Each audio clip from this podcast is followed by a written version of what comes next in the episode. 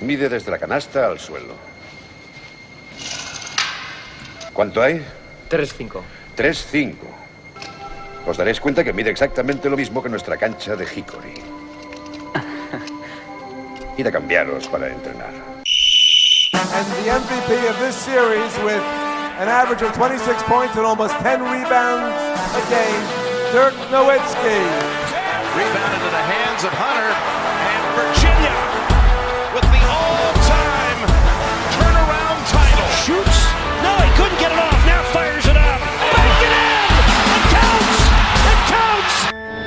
Bienvenidos a Zona 305, soy David de Favoro y en este programa especial muy americano me acompañan el hombre que lloró con la despedida de Novitsky, Sergio Pérez. Hola a todos, ¿qué tal?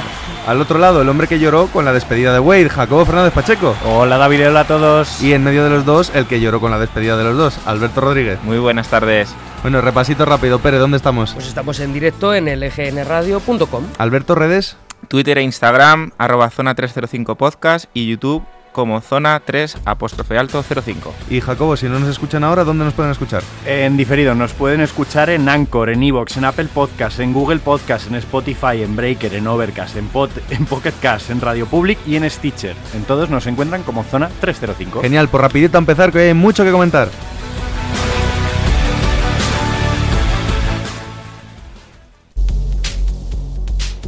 Bueno, la semana pasada tuvimos un debate intenso sobre no hay nada que hablar de NBA y esta semana nos cargamos Europa porque solo hay que hablar de NBA. Eso es. Hoy- Eh, se hoy acabó solo- temporada regular, empieza lo bueno, empiezan los playoffs. Iba, iba a hacer un comentario, David, como, como productor de este show, Dime, dime. que para algunos que se han quejado recientemente de lo poco que hablamos ¿Ah, sí? de NBA en el último, Pues, pues en hoy, el último episodio. hoy programa prácticamente entero, daremos un poquito de universitario porque hay que hablar de él, pero el resto va a ser todo de NBA. Vamos a empezar por la conferencia este y vamos a hacer el programa de hoy, si os parece, hacemos pues una previa de playoff, mm, cruce por cruce, y cada uno que dé sus opiniones, que esperamos de cada partido. ¿Os Vale, parece bien? Perfecto. Empecemos pues por la conferencia este y por el primero, los Bucks, grandes dominadores de la temporada regular, único equipo con 60 victorias, que jugará contra los Pistons, el último equipo en meterse en playoff. ¿Qué esperamos de este cruce? Mm, Yo creo que más igualdad de la que se esperaba, ¿eh? No va a ser Miami. Miami sí que yo creo que le iba a dar más guerra a Milwaukee. Y habría sido más bonito. Y habría sido más bonito, todavía decirlo. Pero Sí, bueno, luego somos unos sentimentales. Sí. pero Detroit, cuidado, ¿eh? Eh, Vamos a ver la lesión de, Gli- de Griffin, que se lesionó hace un par de partidos. Vamos a ver si. Yo creo que no va a ser nada. Pero yo lo veo más igualado de lo que se puede esperar, ¿eh? En absoluto un 4-0, vamos. Para mí esa es la clave, la lesión de Griffin. Si Griffin está bien, es un equipo que puede, no creo que ganar, pero sí dar guerra, rascar uno o dos partidos. Al final es un equipo con armas para molestar por lo menos a Antetokounmpo. Pero si no está Griffin, se acabó. Olvida- 4-0 olvídate. y ya está. Bueno, yo creo que el orgullito de al menos ganar uno podrán sacarlo también, porque Milwaukee es un equipo bestial, pero tampoco imbatible. Te quiero decir que hay que verlo, la serie. Yo creo que no tiene ninguna posibilidad Detroit, absolutamente ninguna. Alberto, pero Ay, esa perdón. victorita eh, me gustaría la verla. sobre orgullo, todo- ¿no? Sobre todo por, porque se lo merecen después de la temporada que ha sido. Alberto. Hombre, yo creo que es lo que comentas, ¿no? Depende un poco del factor Griffin. Si tienes más torres en la zona, pues puedes cercar un poco más ante Tocumpo, que no pase por ahí. Pero yo creo que los Pistons dependen un poquito más de la regularidad que pueda dar Reggie Jackson. Sí. Porque es un base que si tiene el día muy bueno es muy bueno, pero si tiene el día malo, pues los Pistons no funcionan. Pues es muy malo. No, que no, pues es muy malo, no. que lo diga. No, porque lo que pasa es que no funcionan.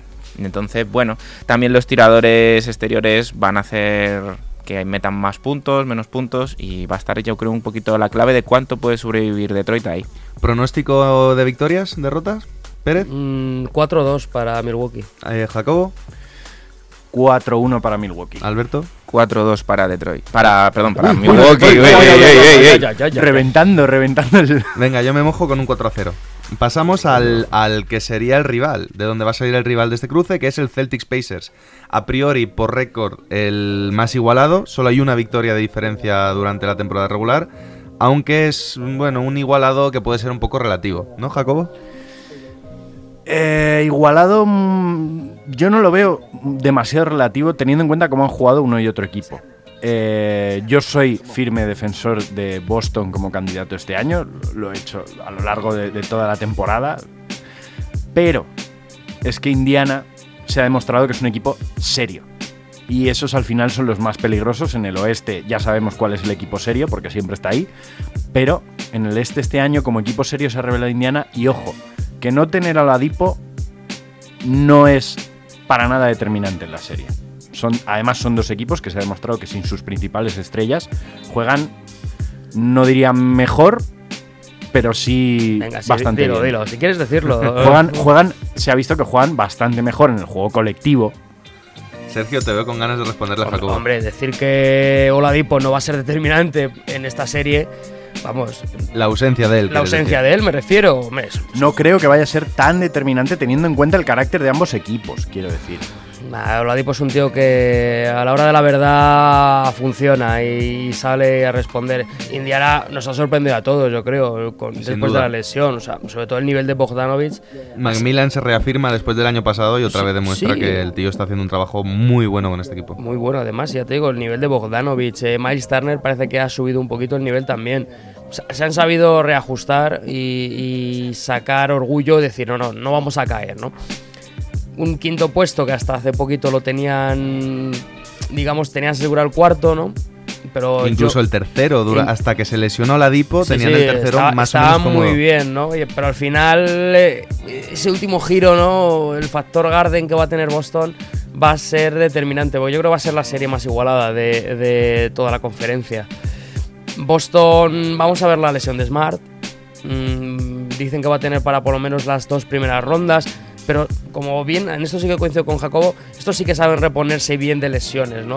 Experiencia tienen ya. entonces, es cierto que Smart era muy importante, pero a lo mejor es el, eh, Brown pega ese saltito adelante, ¿no? Y una rotación más corta les puede venir bien. Vamos a ver. Yo estoy bastante de acuerdo con Pérez. Yo creo que los Pacers han demostrado que no necesitan a la Dipo para la temporada regular, que Claro. pueden vivir sin él. Pero hay una frase que se dice mucho, sobre todo en Estados Unidos, y es que las estrellas te ganan los partidos de playoff. Y yo creo que en un partido a cara de perro contra los Celtics se va a notar mucho que va a faltar ese tío que te solucione el partido cuando las cosas se ponen difíciles. Entonces yo veo bastante favoritos a los Celtics, a pesar de que durante toda la temporada nunca han dado la sensación de ser el equipo que de verdad se esperaba. De hecho, pensando lo que se hablaba de ellos, solo han conseguido 49 victorias, no han llegado ni a las 50. Un equipo del que antes de temporada se hablaba de que llegaría holgadísimo a las 60. La temporada regular de Celtics ha sido más bien mm, Una- decepcionante. Una, mierda, así de claro. Mm, también, mejor dicho. Pero yo creo que llevan toda la temporada esperando este momento. El verdadero test será ya en semifinales de conferencia. Pero contra una Indiana sin Oladipo, yo creo que Boston no debería tener demasiado problema. Hombre, pero es un poco relativo. ¿A quién le duele más la pérdida? ¿A Indiana, que obviamente es su estrella? ¿O a los Celtics, que es el jugador que más energía aporta de todo el vestuario? Porque se ha visto que Brad Stevens ha tenido que hacer esos cambios rotativos a lo largo del año y que sin Smart en el quinteto titular empezaron un poquito sobaos. Sí, pero es en playoff. En playoff te despiertas sin necesidad de que te despierte Marcus Smart. A mi parecer, ¿eh? desde mi punto de vista. Hombre, por plantilla, desde luego, mm, Celtics tiene una plantilla Pero- mucho más completa. No le falta razón a Alberto en lo que dice, en el sentido de que, vale, son súper profesionales, pero en los equipos, este tipo de jugadores, que son los que hacen el pegamento, eh, pueden ser bajas muy sensibles a la hora de afrontar un- la eliminación. Sí, ¿Qué que quiere decir, decir es, que- es un nombre, ¿no? Exacto. Sobre el papel es un nombre, pero luego el impacto que tenga en pista es otra historia. Y Indiana, dentro de lo que cabe, lleva ya media temporada sin Oladipo, haciendo los ajustes que tenga que hacer, pero en cambio lo de Smart ha sido reciente y efectivamente es tiempo de playoff. Eh, ¿Pronóstico, Jacobo? Eh, 4-3 para, para Boston. ¿Pérez? 4-2 para Boston. 4-3 para Boston. 4-2, me uno a Pérez. Pasamos al otro lado del tablero. Vamos con el equipo de aquí, nuestro Jacobo. Los Philadelphia 76ers, terceros, Tun, tun, 51-31, contra unos Nets, Nets que han sorprendido para bien, yo creo, esta temporada, sextos con un 42-40. ¿Qué esperamos de este cruce? Mm, Más igualdad, igual, hablo- digo un poquito lo mismo que con Detroit y Milwaukee. eh, más igualdad de la que parece. ¿eh? Eh, sobre todo porque Brooklyn, aparte del temporadón, nadie esperaba, no tiene nada que perder. O sea, ahora mismo van a jugar con una soltura, eh, vamos, indignante, ¿no? Para los playoffs, ¿no? Que nadie se esperara. Lo que pasa es que Filadelfia sigue siendo favorito. Tiene un quinteto tremendo. O sea, espectacular. Alberto, quiero dejarme a Jacobo para el final. Pues en mi caso, creo Por lo que sea, por en, lo que sea. en- en este cruce eh, va a depender mucho de los banquillos. Quiero decir, eh, Filadelfia tiene un quinteto brutal, ya todos lo conocemos. Mm, pero luego, ¿qué hay? Luego, creo que hay para hundirse. En cambio, New Jersey con Caris Levert, eh, Dinwiddie. ¿Dónde, ¿De dónde has dicho que son? ¿Eh? ¿De dónde has dicho que son? ¿Quién? Los Nets. De Nueva York. De Nueva Jersey, has dicho. Ay, perdón, perdón. Bueno, la costumbre. Eh, eso, yo creo que depende en este caso del banquillo. Los, los minutos de banquillo van a ser donde los Nets pueden meter un, un buen arreón y donde puede quizá decidirse la serie. Yo, la verdad es que creo que mm, a Filadelfia evidentemente muy favorita y para Brooklyn entrar es ya el premio de la temporada. Entonces sí me espero que jueguen vistoso, que sean partidos igualados los tres primeros cuartos, pero yo creo que al final se debería notar un poquito la experiencia del año pasado, que Brooklyn es un Mm. equipo con mucha gente que no ha jugado playoff. Veremos a ver. Jacob. Bueno, a ver, ¿yo qué espero de la serie? Lo primero, que sea una auténtica masacre de puntos en la pintura. ¿Vale? O sea, lo, lo que no sean 60, 70 puntos en la pintura por partido para Filadelfia en esta serie no me vale. Eh, Pero no hombre, los meterá el mismo, ¿no?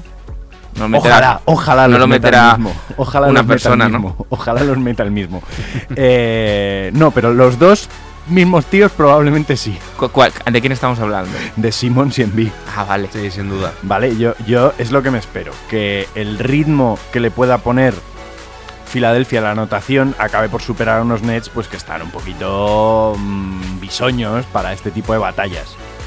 No niego su calidad como, como plantilla, ni, ni la calidad de sus jugadores, pero al final, eh, al final son gente muy poco acostumbrada a, ¿Pronósticos? a verse en estas.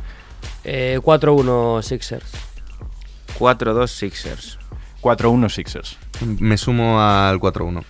Y por último, en esta conferencia este, nos quedan los Raptors, el otro gran dominador. Realmente solo han quedado dos victorias de Milwaukee. Un equipo que, por la temporada de Milwaukee ante Tocumpo, yo creo que ha quedado un pelín más escondido la pedazo de temporada que han hecho con Kawhi.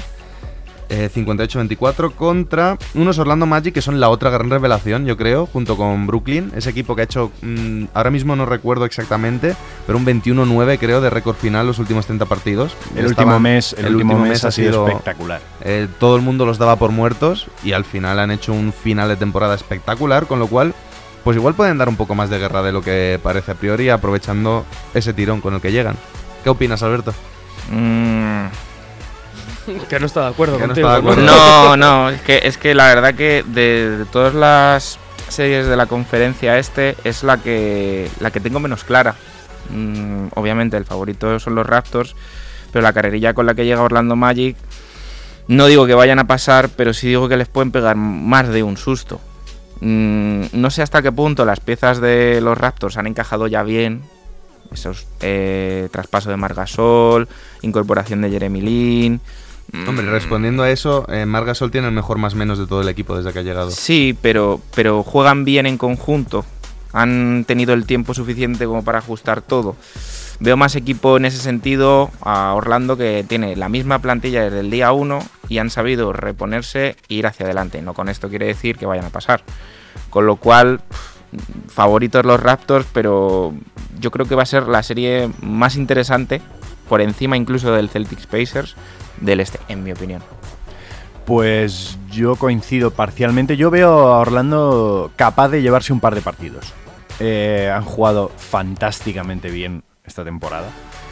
Eh, ¿Qué les falta para ganar a estos Raptors? En mi opinión, lo único que no tiene Orlando para ser un equipo de futuro interesante, no tienen un general en pista.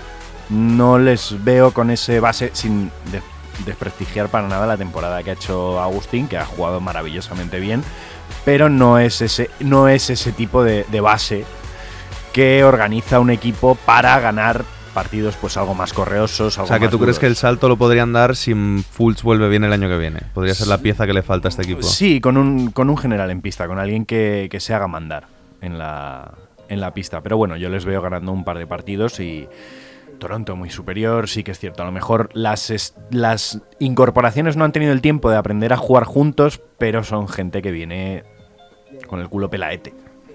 De jugar. ¿Cómo, te gusta esa expresión? Em, no sé, yo, yo lo veo muy claro para Toronto. Mm, Sí que Brooklyn tiene, por hacer una similitud de, tempora- de temporadas, ¿no? Brooklyn sí que veo que tiene más armas para la hora de playoff, ¿no? Tiene más intensidad en defensa, tiene más facilidad de puntos, sobre todo exterior. A Orlando le veo, entre comillas, y que se me entienda mucha eh, Busevich dependencia, ¿no? O sea, cuando Busevich... Algo que con Mark es fácil, entre comillas, de atajar, ¿no? Incluso un tío como Siakam puede defenderle bastante bien y encima lo va a pasar bastante mal en defensa a Orlando en ese sentido. Yo es que veo un 4-0, bueno, vamos, mm, 4-0 claro. Vamos, Movistar es, es la eliminatoria que ha elegido para seguir, o sea que, no sé, a lo mejor coincide más con vosotros en el tema de igualdad. Yo no lo veo ganando a Orlando ningún partido. Porque sobre todo su, mm, su cancha no es ese hervidero como puede ser Brooklyn, no es ese hervidero como a lo mejor puede ser San Antonio, que está en la oposición en la otra conferencia es como más frío, ¿no? Y veo Toronto que, como dice Jacobo, tiene mucha más experiencia en playoff. No tienen un tío que paren a, a Kawhi Leonard, no tienen un tío que paren a Lowry con facilidad. Yo lo veo muy claro. Yo, si tuviese que apostar, sí que veo favorito a Toronto, pero me parece que el primer partido lo va a palmar, como siempre, lo cual ya le da uno a Orlando, y uno en casa lo tiene que ganar, o sea que sí que creo que puede dar más guerra de, de lo que se puede esperar. Se me, había olvida- se me había olvidado mencionar quizá el factor Terrence Ross. Está bien. Claro, sí. eh, que, que es su vuelta a Toronto, eh, ganas de demostrar cosas que no pudo demostrar en su antigua franquicia, Mm, sí que ha hecho muy buen papel desde el banquillo con muchísimos puntos en, muchos partidos y hasta qué punto puede ser determinante quitando esa Buchevis dependencia. Yo, sinceramente, creo los partidos que pueda rebañar Orlando va a ser por mm, sobreanotación. Es decir, que, muchos jugadores entren en racha y se vayan una cantidad de puntos pues que a lo mejor logren que Toronto no llegue. Que Toronto también tiene anotadores valiosísimos, pero es por donde yo veo que puede rebañar algún partido Orlando. Yo, si fuesen unos Raptors de hace un par de años y sin Kawhi, podría haber susto, con Orlando llegando como llega, pero este año lo veo muy complicado por no decir imposible. Ahora bien, sí que opino que puede ser un 4-2. Pues yo coincido, un 4-2. Me sumo. 4-0. Joder. Pues, pues nada, tío. vamos a descansar, no nos vamos a ir lejos, nos iremos al oeste ahora, pero antes nos vamos con la primera pista del jugador misterioso.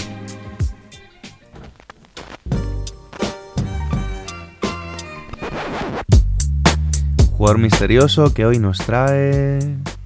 Yo. Pues cuéntanos. Primera pista. Su segundo nombre es Dallas, aunque nunca jugó para la franquicia. Ay, qué gracioso. Síguenos en redes. Estamos en Twitter e Instagram como arroba zona 305 podcast. Zona 305. Únete al equipo.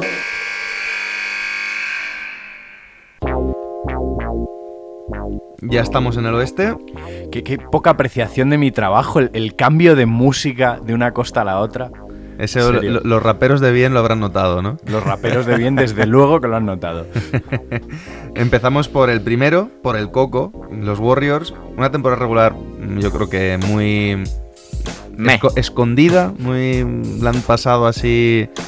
Han quedado primeros, sí, pero sin darle mucha importancia, con buenas victorias, algunas derrotas un poco raras. Ha hecho que son los Warriors. Yo creo que ya les da igual. A mí me da la impresión de que ya la temporada regular les da igual. Ap- Aprendieron mucho del 73-9. Sí, ¿eh? Sin duda. Y que se cruzan con unos Clippers que todo el mundo daba por hecho que iban a quedar fuera, que iban a quedar fuera cuando traspasaron a Tobias Harris y tal. Parecía que su temporada acababa ahí. Y han seguido exactamente en la misma línea, con un Galinari jugando muy bien, con, todo, con un Lou Williams desde el banquillo siguiendo la línea del año pasado. Y al final, pues 48-34, octavos, pero sobradísimos. ¿Qué esperamos de este cruce? Pues sí, que muy bien los Clippers. Pero con un 4-0. Todo ¿no? fantástico, pero no lo oís, ¿no? El paseo militar que se acerca, ¿no? No lo oís, ¿no? Vamos, no, no tiene nada que hacer. Vamos. O sea, porque Warriors ha demostrado durante los últimos años que es que desde la primera ronda ya está a tope, ¿no? Y, y es casi imbatible. ¿no? Me recuerda mucho a, los, a las primeras rondas de LeBron, de cuando estaba sobre todo en Miami y demás. ¿Darán guerra? Sí, pero. Sí, pero no.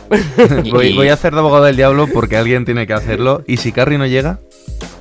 Da igual, porque está Durán, está, está Cousins, está Thompson, está hasta Green, o sea. Y Gudala. Y, Alberto. Es que Lo que ha dicho Pérez como que te sumas, ¿no? No, a ver, yo, yo voy a dar otro punto de vista, que ya que han llegado los Clippers a, a playoff, creo que el gran beneficio no va a ser pasar de ronda, porque no van a pasar, sino de cara a la agencia libre. Creo que va a ser un destino interesante por ver que hay planes a futuro, que no se ha tirado la temporada, Sí. que no es ah, voy a tanquear porque me interesa al draft, sino tenemos un proyecto sólido. Mm. Y, sobre todo les puede interesar eh, dar mucha guerra y que los partidos se decidan por 10 puntos, algo así, que Mm. sean partidos igualados, para poder venderle al que venga. Oye, lo que nos falta es un tío como tú. Nos falta el que decida el partido. Sí. Pero ya somos un equipo capaz de pelear contra los más fuertes. Ah, estoy de acuerdo hasta cierto punto. Mm, Yo creo que sí, no, no hay duda de que los Warriors cuando se ponen en modo apisonadora son imbatibles. Pero claro, no hay que olvidar el factor confort, que es que cada año, si lo pensamos, han tenido una estrella más que añadir al plantel. Y eso hace que la sensación de comodidad te lleve a relajarte en un partido. Entonces yo le quiero dar ese, ese beneficio de la duda a los, a los Clippers de que puedan ganar un partido o de que al menos los cuatro que pierdan seguidos los lleven al límite. Un par de ellos con prórroga, cosas así. Eh, pero bueno, es que los, los Clippers ya han cumplido con su temporada, que era callar bocas, abrir apetitos de cara al año que viene y, y yo creo que, aunque sé que hay mucho hater de Doc Rivers por aquí, Hola. se ha consolidado como, como entrenador y líder de un grupo, eh, Doc Rivers. Sí, lo de Rivers es curioso porque cuanto me- peor equipo ha tenido, mm, más consideración ha logrado él. Porque cuando los Clippers eran el mejor equipo, eh, no conseguía dar el salto. Y ahora que el equipo se lo han ido desmontando poco a poco, él como que cada vez le saca más rendimiento a los jugadores que quedan. Por cerrar un poco esta eliminatoria, yo creo que 4-0 con Curry. Si Curry no está, un partido los Clippers lo pueden rascar. Un partido de estos que será tragante, que el equipo no juegue bien, que no encuentren el ritmo, pueden sacar un 4-1. Ujú, sí, sí, está todo muy bien. 4-0. Mm, Con o sin carry 4-1. 4-1. Pasamos al cruce. Rockets Jazz, a mí personalmente es la que más me atrae, de- probablemente de toda esta primera ronda. Me parece que los Jazz es un equipo que me gusta muchísimo. Y esos Rockets con Harden que ha estado toda la temporada ahí remando, pero que puede llegar un poco quemado, no lo sabemos. Yo creo que puede ser una eliminatoria bastante igualada. Es lo, es lo habitual, ¿no? Que los equipos que dependen mucho de un base escolta que tiene el balón, pues ¿cuánto, cuánto era Harden? El, el 70% del, del tiempo él tiene el balón en las manos, en su equipo. Que llegue cansado, es normal. Hombre, habrá que Eh, verlo, es- ¿eh? De es- momento es lo que ha llevamos- dado señales. Es lo que llevamos cansado. vaticinando todos toda la temporada, pero claro, lo que está haciendo no es normal, lo miremos por donde lo miremos. Pero yo doy ganador a Utah. Por no sin sufrimiento, no, esto no va a ser Utah cargándose a, a los, a los Rockets con la, con la gorra, pero el factor de la defensa de Utah, de, de- de- de las ganas que tienen después de los, de, de los últimos par- de cómo empezaron la temporada para empezar y, y de cómo fueron los playoffs del año pasado para seguir. Y Yo sobre creo que- todo que de mayor quiere ser Joe Ingles. yo de mayor quiero ser Joe Ingles. O sea, ojalá algún día a mí me la sude todo tanto como se la suda Joe Ingles. Me gustaría comprarte el argumento, porque a mí personalmente me gustaría que pasaran los Jazz, pero es que van a pasar yo creo los Rockets. Es decir, eh, Harden no creo que hasta el siguiente cruce que hipotéticamente sería con los Warriors va a haber alguien yo creo que le pueda parar. Se suma a que Chris Paul eh, en playoff da un saltito más, Cuando Si no, se si lesiona. no se cuando no se lesiona, quieres lesiona, decir, claro. lo sé, lo sé. Pero eso suele pasar a lo mejor en finales de conferencia. Estaríamos hablando de primera ronda. o en primera ronda en el último partido contra los Spurs, que aún así gana el partido, pero Bueno, bueno, bueno. Y luego, pues eso, las incorporaciones que ha habido a mitad de temporada, que se, decía que la, baja de Trevor Ariza, la, baja de Bahamute, Y bueno, han, han ido rascando, han ido rascando y creo que eso ha beneficiado a que tengan una plantilla mucho más amplia y en lo que refugiarse. Uf, em, factor- ¿Estás sin palabras? No, sin palabras no, pero es una libertad súper igualada, porque Utah al final ha hecho 50 victorias, que, que era, fíjate, ha hecho más que Boston, ¿no?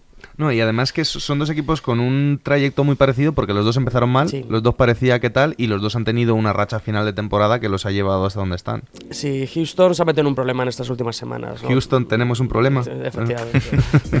Eh, porque tenía, entre comillas, asegurada la segunda plaza, ¿no? Si no hubiese hecho el tonto y... y Bueno, evi- en la- el último tiro de la temporada regular. Hace Sí, el tonto con Oklahoma.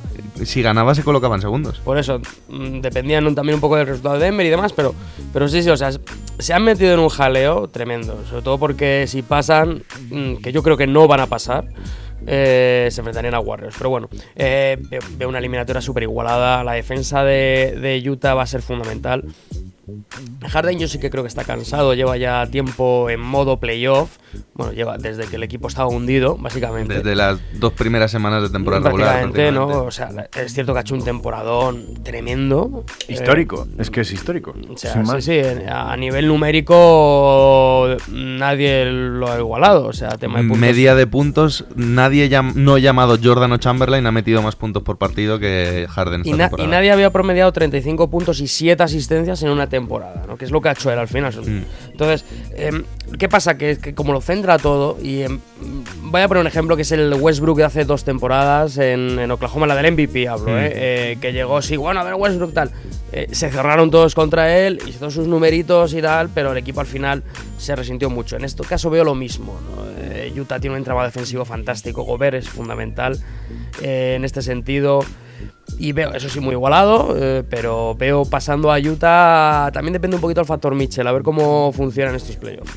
Pues yo pensaba que venía con la opinión un poco, entre comillas, loca, que no iba a tener la, la misma opinión que el resto, pero yo también veo pasando a Utah. Reconozco que en parte es gusto personal. A mí Utah es un equipo que me gusta por mucho. supuesto, pero- Y la, la eliminatoria está tan igualada que tengo que acabar tirando por el que me gusta un poquito más y me gusta un poquito más Utah. Pero sí, yo veo un 4-3. Creo que tiene armas para contrarrestar un poco todo lo que tiene Houston. Tiene un Gobert que puede hacer daño ahí abajo y Capela no va a ser tan fácil que le tiren esos aliups que le tiran siempre.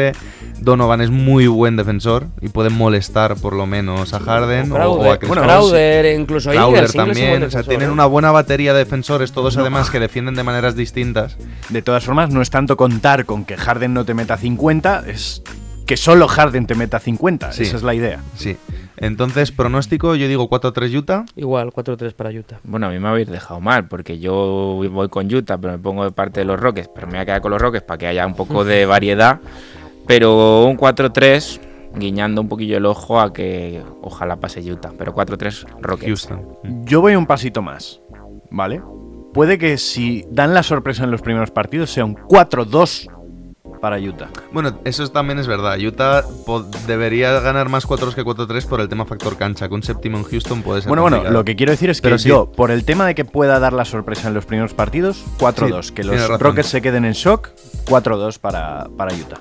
Bueno, pasamos al otro lado. Los Nuggets, la otra gran sorpresa, la gran sorpresa del oeste realmente, con esas 54 victorias, segundos, que se cruzan con unos Spurs que no creo que sea precisamente uno de los rivales que más ganas tenía Denver de cruzarse en esta primera ronda, porque es el equipo con menos experiencia con el equipo con más mili de toda la conferencia oeste.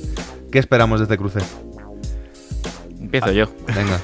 Os, Dale, os dale, he visto dale, preocupados dale, a los dale, tres, ¿eh? No, yo mm, eh, creo que va a ser una bonita primera experiencia para Denver.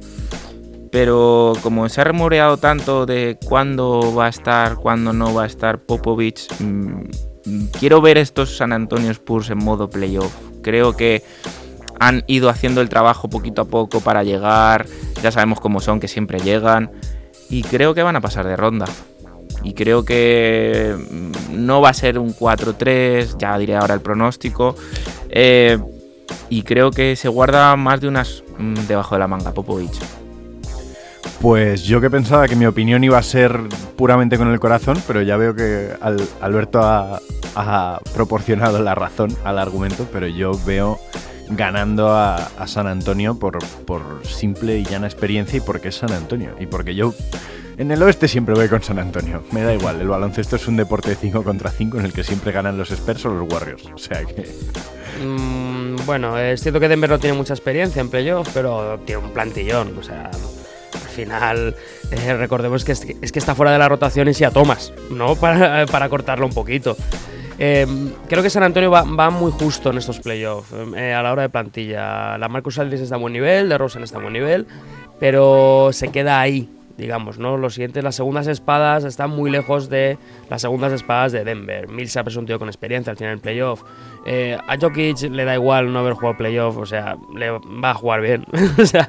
y, yo creo que no hay nadie que pueda pararle. Sobre todo, ya no tanto tema anotación, sino en tema de, de creación, de dejarle hacer lo que tiene que hacer, ¿no? De hacer mover al equipo. Vamos a ver el factor eh, Murray, eh, eso sí que me parece muy interesante. Vamos a ver cómo le paran. Me imagino que le echarán a DeRozan eh, a defenderle. Pero yo sí que veo a Denver pasando, pese a, a la inexperiencia, porque al final es un equipo que ha quedado segundo, ha jugado muy bien toda la temporada y tiene una plantilla muy larga. Yo estoy de acuerdo. Yo creo que a pesar de la inexperiencia, es un equipo que juega, que da gusto verlos. San Antonio es un equipo que al final se mete por mil y ganándole a los equipos pequeños y tal, pero tampoco ha hecho una temporada como para meter miedo. Hay que recordar que Denver tiene uno de los factores cancha más decisivos de toda la liga, no solo por toda la gente que llena siempre y que tiene un ambiente espectacular, sino hay que recordar que Denver es de Mile High City, la ciudad de la milla alta. Está a más de kilómetro y medio de altura, hay menos oxígeno y a los equipos visitantes les suele costar jugar en Denver. Entonces yo creo que mm, San Antonio puede rascar un par de partidos Sí. por pura mili, pero veo un 4-2 de Denver mm, sin demasiados problemas. Con un sustito, pero sin mucho problema. Yo antes de, de tirar el pronóstico, sí quería comentar que se han gustado, ¿no? Quiero decir, dentro de los cruces que podía tocarle a cada uno, creo que les ha tocado el que más les podía convenir, gane quien gane. Bueno, yo creo que Denver prefería a Clippers, ¿eh? Bueno, a ver, entiéndeme, Sí. entiéndeme, eh, fuera de Clippers, el resto es peligroso. Sí, coincido. coincido. Yo creo que Oklahoma no le querían ver. eh, Sí, eso es ni- verdad. Ni, de coña. De hecho, ahora hablaremos de Oklahoma porque, bueno, eh, antes que nada, pronóstico. Eh, coincido contigo, 4-2 para Denver. 4-2 San Antonio. 4-2 San Antonio. Bueno, pues vamos ya con el último, que es precisamente el de Rockets, con, eh, perdón, el de Thunder contra Blazers, Blazers terceros, Thunder sextos, y sin embargo yo creo que Thunder son el gran ganador de la última jornada de temporada regular. Sí. Porque se van a cruzar con unos Blazers que tienen lesionado a Nurkic para toda la temporada, con McCollum que no llega para los primeros partidos y habrá que ver para cuándo llega. Y además se quitan a los Warriors hasta finales de conferencia. Y si pasan contra los Blazers, que ahora hablaremos de ello, pero a mí personalmente me parece bastante fácil que pasen contra Blazers, se cruzarán o contra unos Nuggets de los que ya hemos hablado que no tienen mucha experiencia, o contra unos Spurs que tampoco son el coco. Entonces yo creo que ha quedado por la mejor parte posible del tablero del oeste. Sí, eh, recordemos que hasta hace mm, unos meses estaba casi tercero él.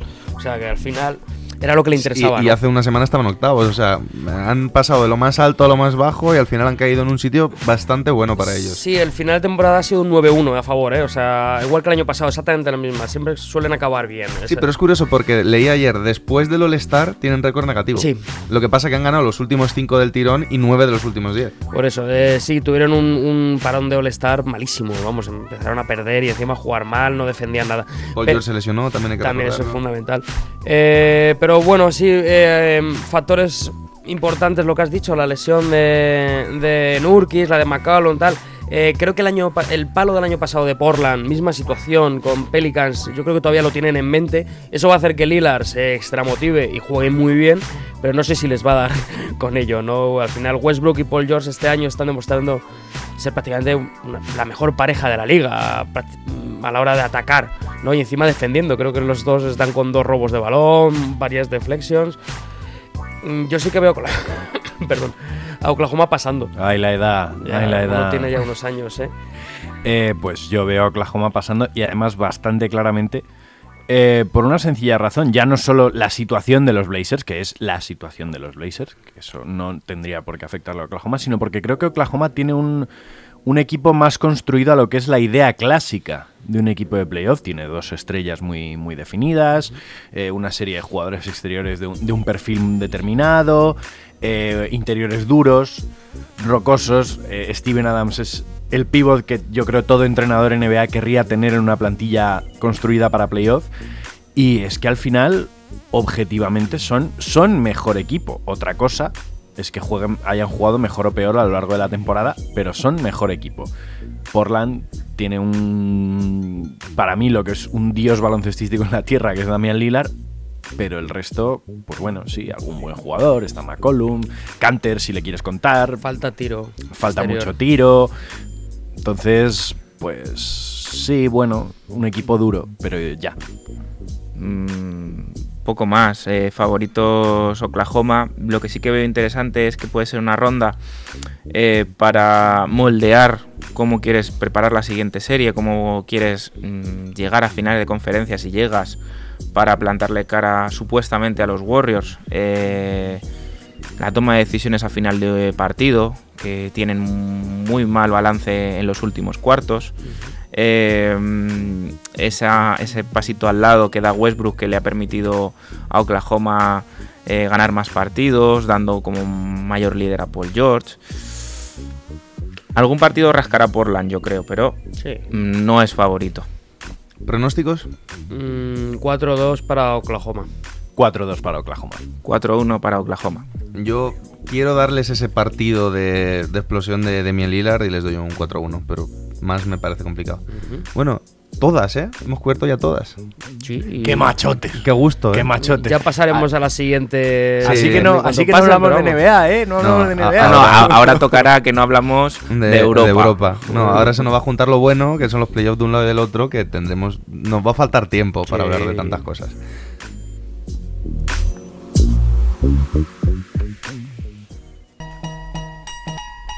Alberto, segunda pista. Vamos con la segunda pista. Eh, nuestro jugador misterioso en primera ronda del draft en el año 2004, puesto 26. Vale.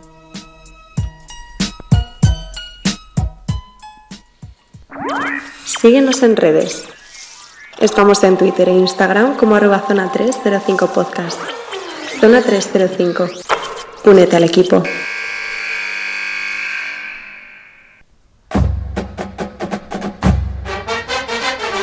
Pérez ya nos mila con mala cara, porque son muchas semanas de ver charangas en el programa. Estoy harto, de verdad. Menos mal que se acaba ya de una puñetera vez. Eh, re- recuérdame que la próxima vez que te vaya a ver entrenar un partido, eh, contrate una charanga. Por que se lleva una bubucela, ¿no? No, no, no, voy a contratar una charanga. Directamente. Directamente. O sea, a cuatro tíos con trompetas ahí a tocar. Además, canciones que le gusten. A ver, Jacobo, ¿qué nos tienes que contar? Pues vengo a contar pues lo que ya es historia, lo que ya sabe todo el mundo esta semana, que es cómo ha acabado eh, esa Final Four. Eh, pues con los partidos, sorpresas o no, porque el gran público daba como favorito a Michigan State y sin embargo Michigan State perdió 51 a 61 contra Texas Tech. Mejor jugador de Texas Tech en ese partido, Matt Mooney, 22 puntos, nada mal. Y por el otro lado, Virginia ganó por uno en un partido agónico. agónico que Pérez se lo vio enterito o Sí, no? sí, sí, se lo- vio lo enterito. lo. Eh, contra Auburn, eh, mejor jugador de Virginia, eh, Ty Jerome, 21 Sí. puntos, 9 rebotes, 6 asistencias. Escándalo de partido. Eh, un partido que yo recomendaría verlo para que se viese el nivel de intensidad de, de esta NCAA, que muchas veces se pasa por alto el hecho de que, mm, de que juegan a una grandísima intensidad y solo se queda con que no, son muy fallones, algunos jugadores están muy verdes, ya, pero es que ese nivel de intensidad solo lo puedes ver en este tipo de baloncesto, que al final es baloncesto amateur, pero de una altísima exigencia y, y, bueno, Bueno, la so- pena. sobre ese tema, rápidamente un pequeño inciso. Habló Pitino esta semana diciendo que la Euroliga es como la- el March Madness, pero con señores de 30 años. Exacto. Cada semana le da un amorcito más a la Euroliga. El tío está encantado ahora No, no, está con encantado. Panathinaikos. Bueno, ¿cuál fue la gran final? Texas Tech contra Virginia. Virginia después eh, de la temporada desastrosa del año anterior que habían perdido contra Maryland Baltimore County eh, en primera ronda. Eh, que me diréis, UMBC, ¿quiénes está? Unos paquetes. No, Han sido todo paquetes toda la primero contra 16 que creo que fue la primera Exacto. vez en la historia del básquet universitario que la primer, el cabeza de serie perdía contra el último. Bueno, la cosa es que la historia no acaba ahí. Los jugadores recibieron amenazas de muerte eh, problemas de ansiedad de muchos de ellos, concretamente de quien fue, de quien ha sido el MVP de esta final, que es Kyle Guy. Eh, alero, mm, 15,4 puntos por partido, 4,5 rebotes, 2,1 asistencias, 44,9% en tiros de campo. Eh, espectacular durante el Match Madness. Este jugador no está previsto que se presente al draft. No está previsto siquiera que llegue a ser jugador profesional de baloncesto. Ahí lo dejo, sería un caso extraño. Pero. Bueno, si no, mm, seguro que acaba en Europa. Bueno, algún más equipo lo acaba Ni que decir ¿eh? tiene que después de una prórroga la victoria fue para Virginia, para los Cavaliers, por 85 a 77. La única alegría de los Cavaliers este año. Partidito que además eh, esos instantes finales los hemos tenido en la intro de, de este programa. Muy, muy chula. Muy chula esta Final Four. Eh, el hecho de que no fueran equipos tan típicos. Quizá, sí, bueno, Virginia era cabeza de serie.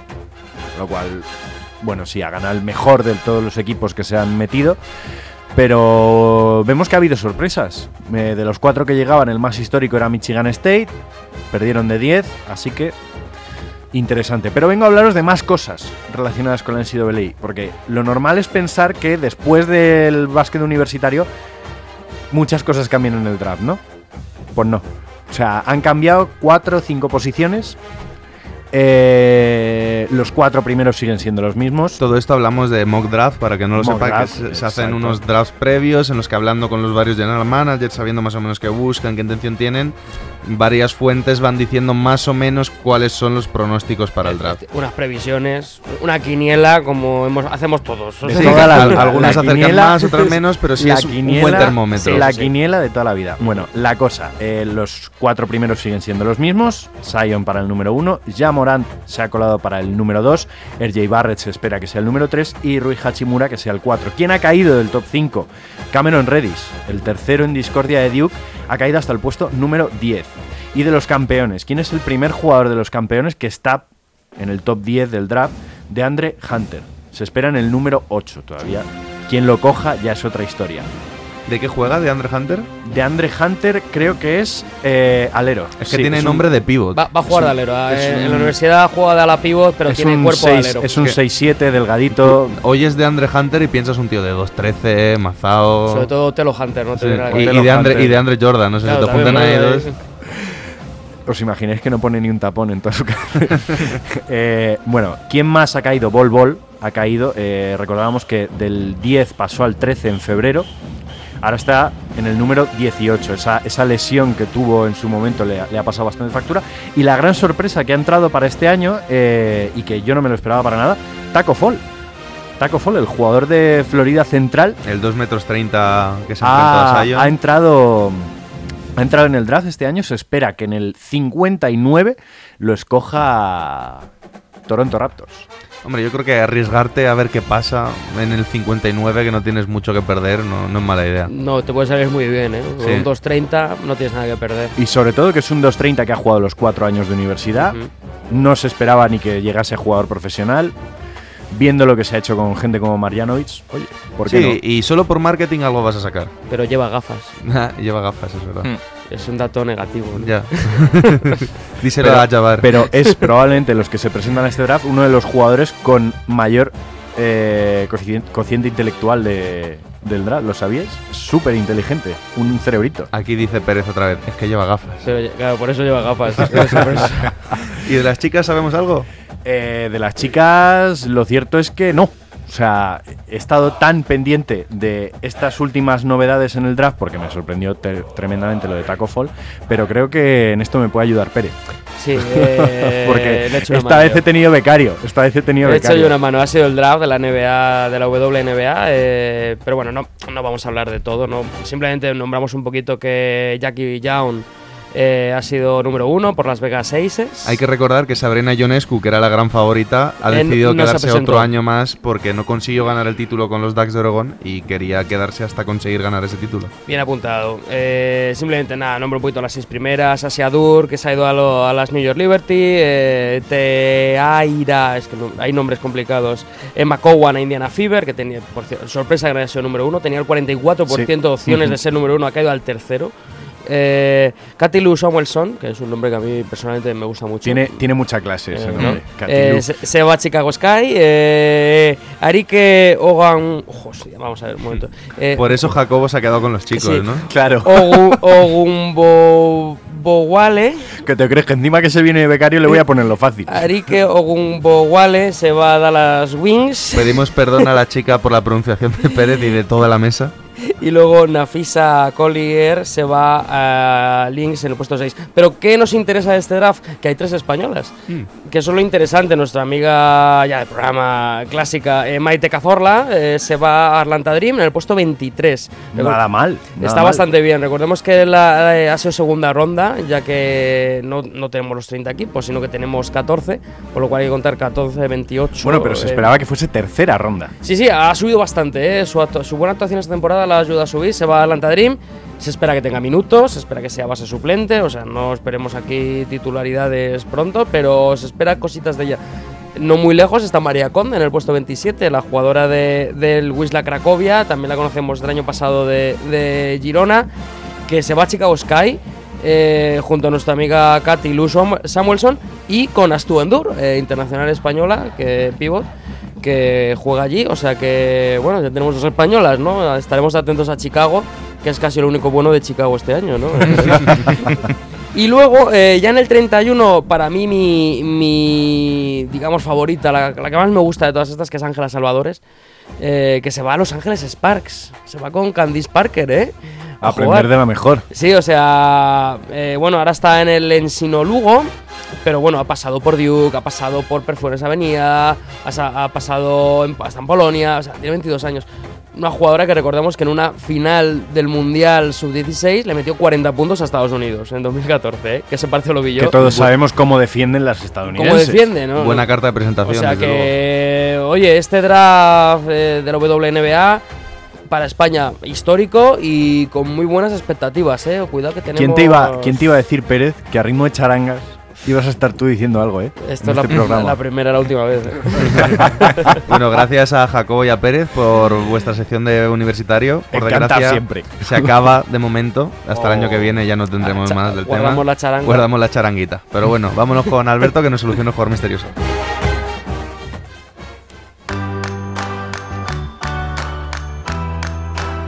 Bueno, eh, os recuerdo las dos primeras pistas, ¿vale? Su segundo nombre es Dallas, aunque nunca jugó para la franquicia.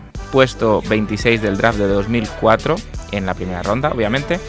Y a ver si esto os ayuda. Jugó para San Antonio Spurs, Minnesota, Oklahoma, Sacramento y Houston. En esta última franquicia hizo sus mejores temporadas. Si no Eh, lo tenéis claro, tengo una extra que lo deja Yo creo, clarísimo. creo que lo sé. Venga. Yo creo que lo sé. ¿Juwan Howard? No. No, es verdad, me he olvidado de un equipo, sí. Eh, yo me la juego con Chuck Hayes. Mm, no. Uy. Os voy a dar la última. Mm, Chuck Espera, ¿me no era los mala. equipos? Mala, Sí. eh. No era mala. San Antonio, Minnesota, Oklahoma, Sacramento y Houston. La última os lo deja en bandeja, si la queréis. Mm, venga. Fue moneda de cambio en el traspaso de James Harden. Eh, mm, mm, mm, mm, eh, Kevin Martin. ¡Ostras! Es verdad. Es Exactamente. verdad. Es verdad. ¿Qué ha Dios sido de. Kevin Martin, eh? Qué tío Segura- más feo tenía ese seguramente tío. habrá muerto. Pro- Probablemente se degolló con su propio brazo tirando canasta. Pues Kevin, pues Kevin Martin, con 36 años, creo que ahora mismo está jugando en la Liga de Marruecos. Anda, qué curioso. Bueno, oye, cada uno en su estilo. En Oye, Marruecos ¿qué- puede meter 140 puntos. Kevin Dallas Martin mola como nombre. Kevin eh. Dallas Kevin Martin Dallas Jr. Es, es nombre de, de, O sea, de- que de hubo un popero. primero. Sí, Hubo sí, un eh. primero, sí, sí, sí. Los Kevin Dallas Martin Jr. Queda muy bien, ¿eh? Bien, bien.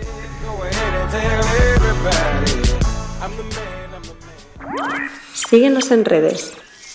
Estamos en Twitter e Instagram como arroba zona 305 podcast. Zona 305. Únete al equipo. Bueno, para acabar top y flop rápidamente, yo no me voy a complicar la vida, se me juntan. Mi flop es la retirada de Novitsky Wade, el no poder seguir viéndolos, y mi top es la despedida maravillosa que le hicieron a los dos. El homenaje a Novitsky con lágrimas, con sus jugadores favoritos de antes de jugar, especialmente el de Novitsky. El de Wade estuvo bien, pero el de Novitsky me pareció una pasada y que demuestra que Dallas es una franquicia que sabe tratar a sus jugadores. eh, Lazo, eh, mi top obviamente es la carrera de Novisky. Eh, no es por adelantar contenido de, próximo de YouTube, para mí el decimosexto mejor jugador de la historia de la NBA. Y en general su carrera, ¿no? lo que ha conseguido para ser un alemán de Würzburg que nadie conocía es tremendo. Y mi flop eh, es el nivel del baloncesto universitario en las Final Four. Sí, hay mucha intensidad y todo ese rollo, estaba muy guay y tal, pero la primera parte del Texas Tech contra Michigan State es de lo peor que he visto yo en una pista de baloncesto. o sea, es penoso. O sea, fallo tras fallo tras fallo. Bueno, eh, no es por cortar a nadie, pero Venga, Alberto, que si no aquí se nos va a calentar el ambiente. Bueno, como yo ya sabía que ibais a traer de top lo de Novisky y lo de Wade, me sumo, pero traigo otro distinto como top, eh, que llegan los playoffs y coincide con Semana Santa, con lo cual se puede disfrutar de ellos con unos horarios más o menos razonables. Te has acercado a los top de Jacobo, ¿eh? De sale el sol, cosas No, así. ¿eh? no, no, Pero ese no. Matiz- Pérez, Lo de ese que matiz- que te corto el micro, ¿eh? Con Semana Santa está, es un está bien Es un buen jugado. matiz. Está bien jugado. ¿Vale? Y el flop, que no me habéis dejado traer Copa Colegial porque había muy poquito. Entonces lo voy a soltar aquí, que el viernes 26 de abril es la final, en masculino Escolapios de Pozuelo contra Estudio y en femenino Joife contra los Sauces de Torrelodones, en la Universidad Europea de Madrid. Y allí estaremos. muy buena cancha. Y allí estaremos. Muy bien, estaremos. Muy bien. Pues yo soy el único que me voy a poner serio. Mi flop es Magic Johnson. Eh, claro. Eh, porque abandona el barco cuando el barco ya lleva una, una hora en el fondo del mar. Me va a poner mal un segundo. Hay una frase que dice: eh, Magic Johnson es el hombre que derrotó al VIH y dijo: "Ay, Los Lakers no. Con ellos no puedo. Y me parece que se ha equivocado en la forma de llevar a cabo un trabajo para el que yo creo que no estaba preparado. Y de qué manera lo ha dejado, ¿no? También. Y de qué manera lo ha dejado y de qué manera le han dejado dejarlo. Mm. Todo color de rosa, todo florecitas, todo no pasa nada, Magic. No te culpamos. Eh, y mi top, pues un poquito todo lo que habéis dicho. Que llegan los playoffs y que además en buena hora, que voy con Filadelfia a muerte. Y que, bueno, se ha acabado una era del baloncesto para bien, eh, porque a todo, a todo le tiene que llegar su hora. Y bueno, he traído, he traído algo especial para, para, para esta era que se acaba. Nos despedimos con esto directamente, ¿no? Nos vamos a despedir con, Con un pequeño homenaje. un pequeño homenaje que he hecho con una canción, un auténtico temazo de, de un artista que está muy de moda ahora, Sam Smith. Eh, la canción se llama Fire on Fire y habla de- del amor apasionado que yo creo que tanto Wade como Nowitzki han, han profesado este deporte a sus carreras y a los clubs en los que han jugado. Así que, bueno, se lo dedico a todo el mundo que le apasione algo, como, como a estos dos grandísimos atletas les ha apasionado su, su propia vida. Bueno, pues de la mano de este homenaje hecho por Jacobo, nos despedimos hasta dentro de dos semanas, porque nosotros también nos tomamos una semanita de descanso de Semana Santa.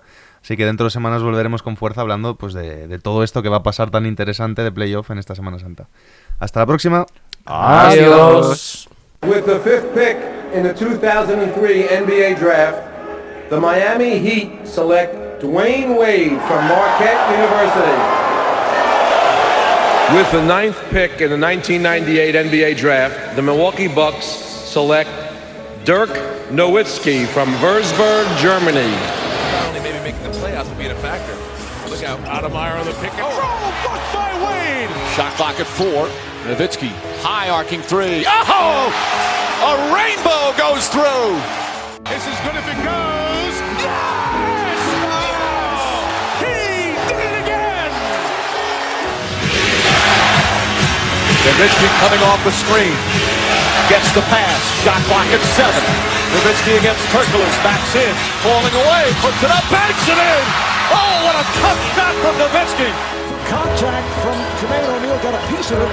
Wade. Oh, Wade facial. Yes. Foul.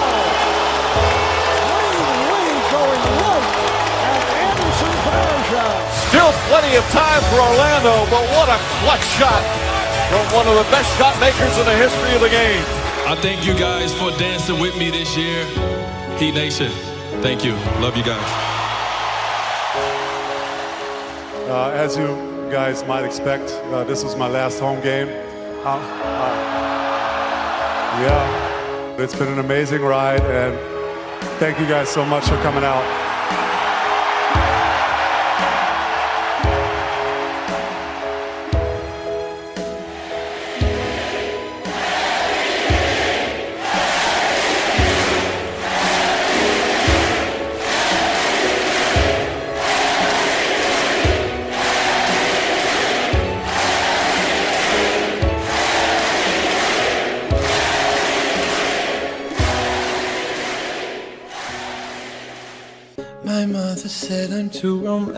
Romantic. She said you're dancing in the movies. I almost started to believe her. Then I saw you and I knew. Maybe it's cause I got a little bit older. Maybe it's all that I've been through. I'd like to think it's how you lean on my shoulder and how I see myself. I don't say a word, but still you take my breath and still the things I know. There you go, saving me from out of the cold. Fire on fire will normally kill us with this much desire. Together we're winners. Say that we're out of control, and some say we're sinners. But don't let them ruin our beautiful rhythms. Cause when you unfold me and tell me you love me, and look in my eyes. You are perfection, my only direction. It's fire on fire. Mm, It's fire on fire. We fight, we fight like lions. But then we love and feel the truth. We lose our minds in a city of roses.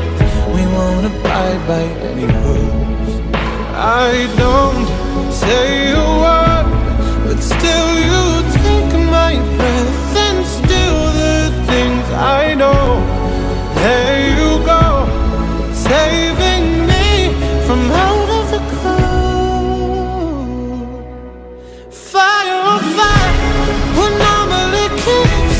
with this much desire. Together we're winners. They say that we're out of control, and some say we're sinners. But don't let them ruin our beautiful rhythms. Cause when you unfold me and tell me you love me, then look in my eyes. You are perfection, my only direction. It's fire on fire.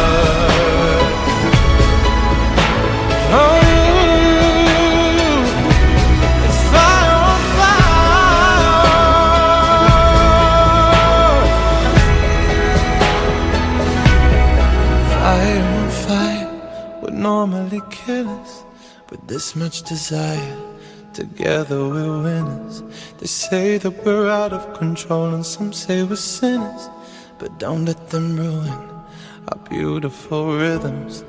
Fire on fire would normally kill us with this much desire. Together we're winners.